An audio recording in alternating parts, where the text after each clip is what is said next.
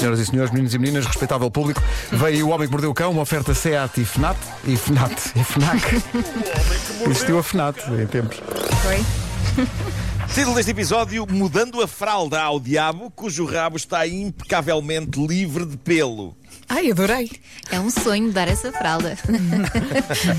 Bom, nós eh, há uns dias falámos aqui de exorcismo, mas de um tipo de exorcismo ligeiramente diferente daquele a que estamos habituados. Digamos que não era exatamente o tipo de coisa que se vê em filmes como O Exorcista.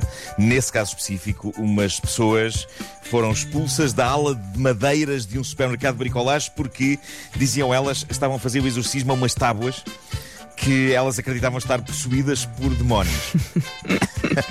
Nunca se sabe, não é? Nunca, nós temos tantos em casa, temos mesas, sabe-se lá que peixeirada é que isto tem.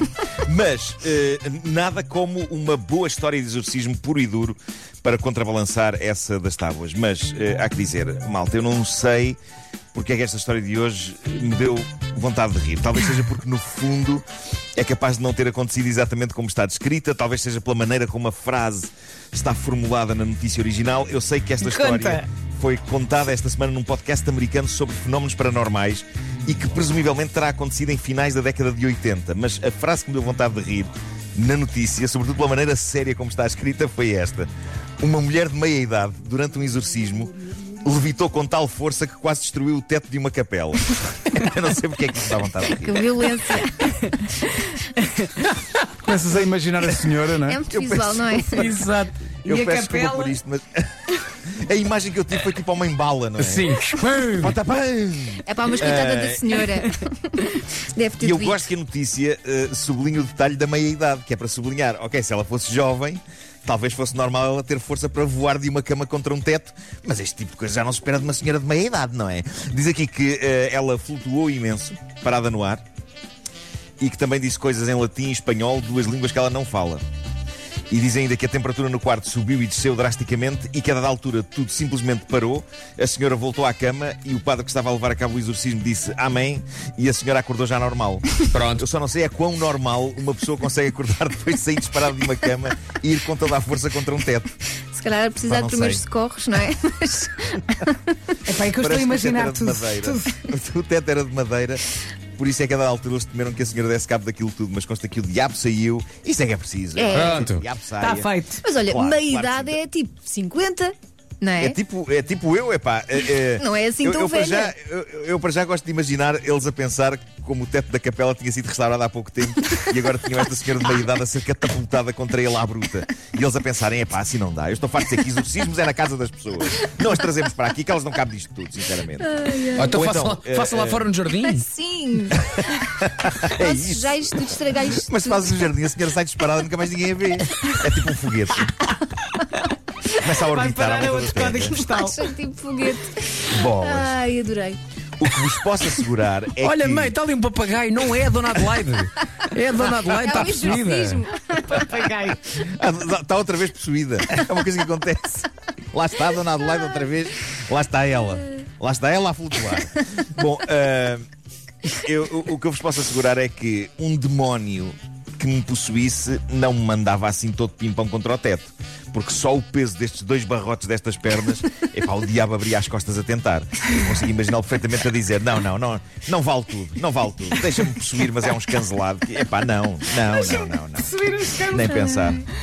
Bom, eh, nós, nós vivemos numa era em que pessoas têm teorias bizarras sobre quase tudo e há também teorias incríveis sobre mudanças de fraldas. Há uma creche na Austrália que está agora a ser falada nas notícias porque, nas regras dessa creche e no aconselhamento que eles andam a dar a pais de bebés, eles defendem esta ideia fabulosa. Dizem que os pais não podem mudar fraldas sem o consentimento do bebê. Ah, bom. É aquilo a que eles chamam mudança de fralda respeitosa. Pois. E como é que o bebê. Oh, Marco, como é que o bebê anui? Lá, anui. Obrigado por esse verbo. Nada, nada, eu sei que gostas. Uh, eu, eu juro-vos que eu- eu não percebo exatamente como é que isto funciona, mas, portanto, de acordo com estas pessoas, um pai ou uma mãe não podem simplesmente trocar uma fralda a um filho ou uma filha. Tem que lhe perguntar antes. Mas eles nunca Uh, querem, fogem. Pelo menos o meu. Correndo o risco. Depois ficam todos assados. risco De eu ser uma besta politicamente incorreta, eu, eu, eu, eu acho, eu acho que os pais têm só que mudar a fralda e não perguntar nada. Primeiro porque não creio que com muitos bebés a frase dás-me autorização que eu te mude a fralda obtenha uma resposta pela simples razão de que os bebés ainda não falam, barra não percebem o que lhes estamos a dizer. E depois porque vamos supor que eles até conseguiam responder e dar-nos essa autorização. Ó oh, filho, dás-me a autorização que eu te mudo a fralda? Não, não dou, não me apetece. sim, Bem, sim. querido, Porque quando eles começam olha a falar está é a não. cheirar muita cocó. Está a cheirar muita cocó. Não quer saber, não apetece, não dou autorização. Mas olha que vais ficar assado. E depois, se eu quiser, fico. É o meu rabo, as minhhas regras. O Consentimento. meu rabo, as minhas regras. Ai, Nuno, Jesus, Consentimento. My ass, my rules. eu estampava já numa t-shirt. Já. Não, consentimento para tocar fraldas, não. Eu não quero saber se isto é ser antigo, mas para mim, fraldas é um assunto sobre o qual os pequenitos não têm parecer, sobretudo se cheirar. Portanto, não vamos ser parvinhos. Não é? Sua Excelência, Sua Excelência dá uma autorização que lhe retire essa fralda suja e a troque por uma limpa e fresca. Ai não, então sendo assim, pronto, deixe estar. Era o que faltava. Era o que faltava. Bom, ah, agora tenho aqui para terminar a história de desabafo pessoal mais bizarra que já encontrei no Reddit, nem que seja pela maneira como começa. Esta é uma história que está na famosa página Tifu do Reddit, a nossa favorita do Reddit, que é uma, uma grande e imparável coleção de desabafos de pessoas que fazem estupidez e que de imediato a partilham com todo o planeta. E esta vem de uma senhora, eu, eu acho que. que- eu, eu, eu há pouco, eu há pouco tinha dito que. ahm, a maneira como esta história começa é qualquer coisa de extraordinário e, e eu acho mesmo que é. Acho que isto é saber abrir uma narrativa. Reparem nisto. Começa assim. Eu até te vou pedir, até te vou pedir que tires a música só para eu dizer esta frase isolada de tudo, exceto das minhas cadelas que não param. Mas a frase diz a seguinte: Era por volta das três da manhã e eu não conseguia dormir. E por isso pensei: por que é que não vou então depilar as nádegas? Bravo. Que é normal. Atenção, eu, eu quase podia acabar isto por aqui, porque para mim é das melhores frases de sempre, já ditas por alguém Como é que é? O rubrica. meu rabo, as minhas regras, não é? Não foi o que disseste há pouco? Exatamente, num contexto diferente. Bom, ah, mas portanto, vou reler a frase. Era por volta das 3 da manhã e eu não conseguia dormir, por isso pensei, porque é que não vou então depilar as nádegas? Eu não sei se isto é o tipo de coisa com que mais pessoas se podem identificar. Eu sei que em insónias minhas, esta ideia nunca ocorreu. Não sei se com algum de vocês isto já surgiu à meia da noite. Não.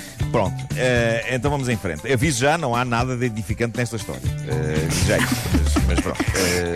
Diz, diz ela assim. Como saberão as senhoras que me leem, é bastante difícil usar uma lâmina de barbear nas nossas próprias nádegas. Ai, É uma boa o observação. É uma boa observação também. Por acaso é? Diz ela, porque uma pessoa curva-se e reza para fazer tudo certinho. Bom, neste caso não fiz porque fiz um pequeno corte. Pequeno, mas sangue suficiente a sair e não parava. Pelo que chamei a minha irmã mais nova com quem partilho o quarto para me ajudar. Ela vê o que se passa e entra em paranoia, desata aos gritos e eu estou a tentar acalmá-la enquanto tento estancar o corte. Digo-lhe para parar de gritar e fazer alguma coisa para me ajudar. É então que a idiota pega numa embalagem de desinfetante para as mãos e esguicha meia garrafa daquilo para cima da ferida. Au! Aquilo começa a arder, ou seja, a arder, mas mesmo Começaram as mesmo duas a arder. gritar. É o chamado fogo no E é rabo, neste, não é? ponto, é neste ponto, diz ela, que eu perco toda a minha compostura, desatando também aos gritos. Claro. Enquanto abana as mãos em frente ao rabo, como que para arejar as nádegas, numa tentativa vã e desesperada de fazer o ardor parar. A dada altura, não consigo ficar parada e dou por mim a correr e a saltar pela casa aos gritos, em profunda agonia. Pois bem, diz ela, ouvido de fora, deve ter soado alguém a ser morto porque de repente um grupo de polícias arromba a minha porta e depara-se comigo em camisa de dormir, E ainda de de rabo levantado. aí, não? Claro. E foi nessa posição que eu tive de responder a toda uma série de perguntas. Nunca me senti tão envergonhada em toda a minha vida. Eu imagino. Eu acho, eu acho que todos aprendemos alguma coisa com esta história. E é muito para isto também que serve o homem que mordeu o cão. Se durante uma insónia sentirem um irreprimível desejo de depilar as nádegas, epá, virem-se para o outro lado e tentem dormir. Sério, Não se ganha nada com isso. E que não se seja com lâmina, nada. não é? Porque é um bocado perigoso. Não, mas quando estou com. Epá, não faça nada. Espero que passe. Espero que passe isso. O Homem que Mordeu o Cão é uma oferta SEAT, agora com condições excepcionais em toda a gama, até ao final de julho. E também uma oferta FNAC, onde as novidades chegam primeiro.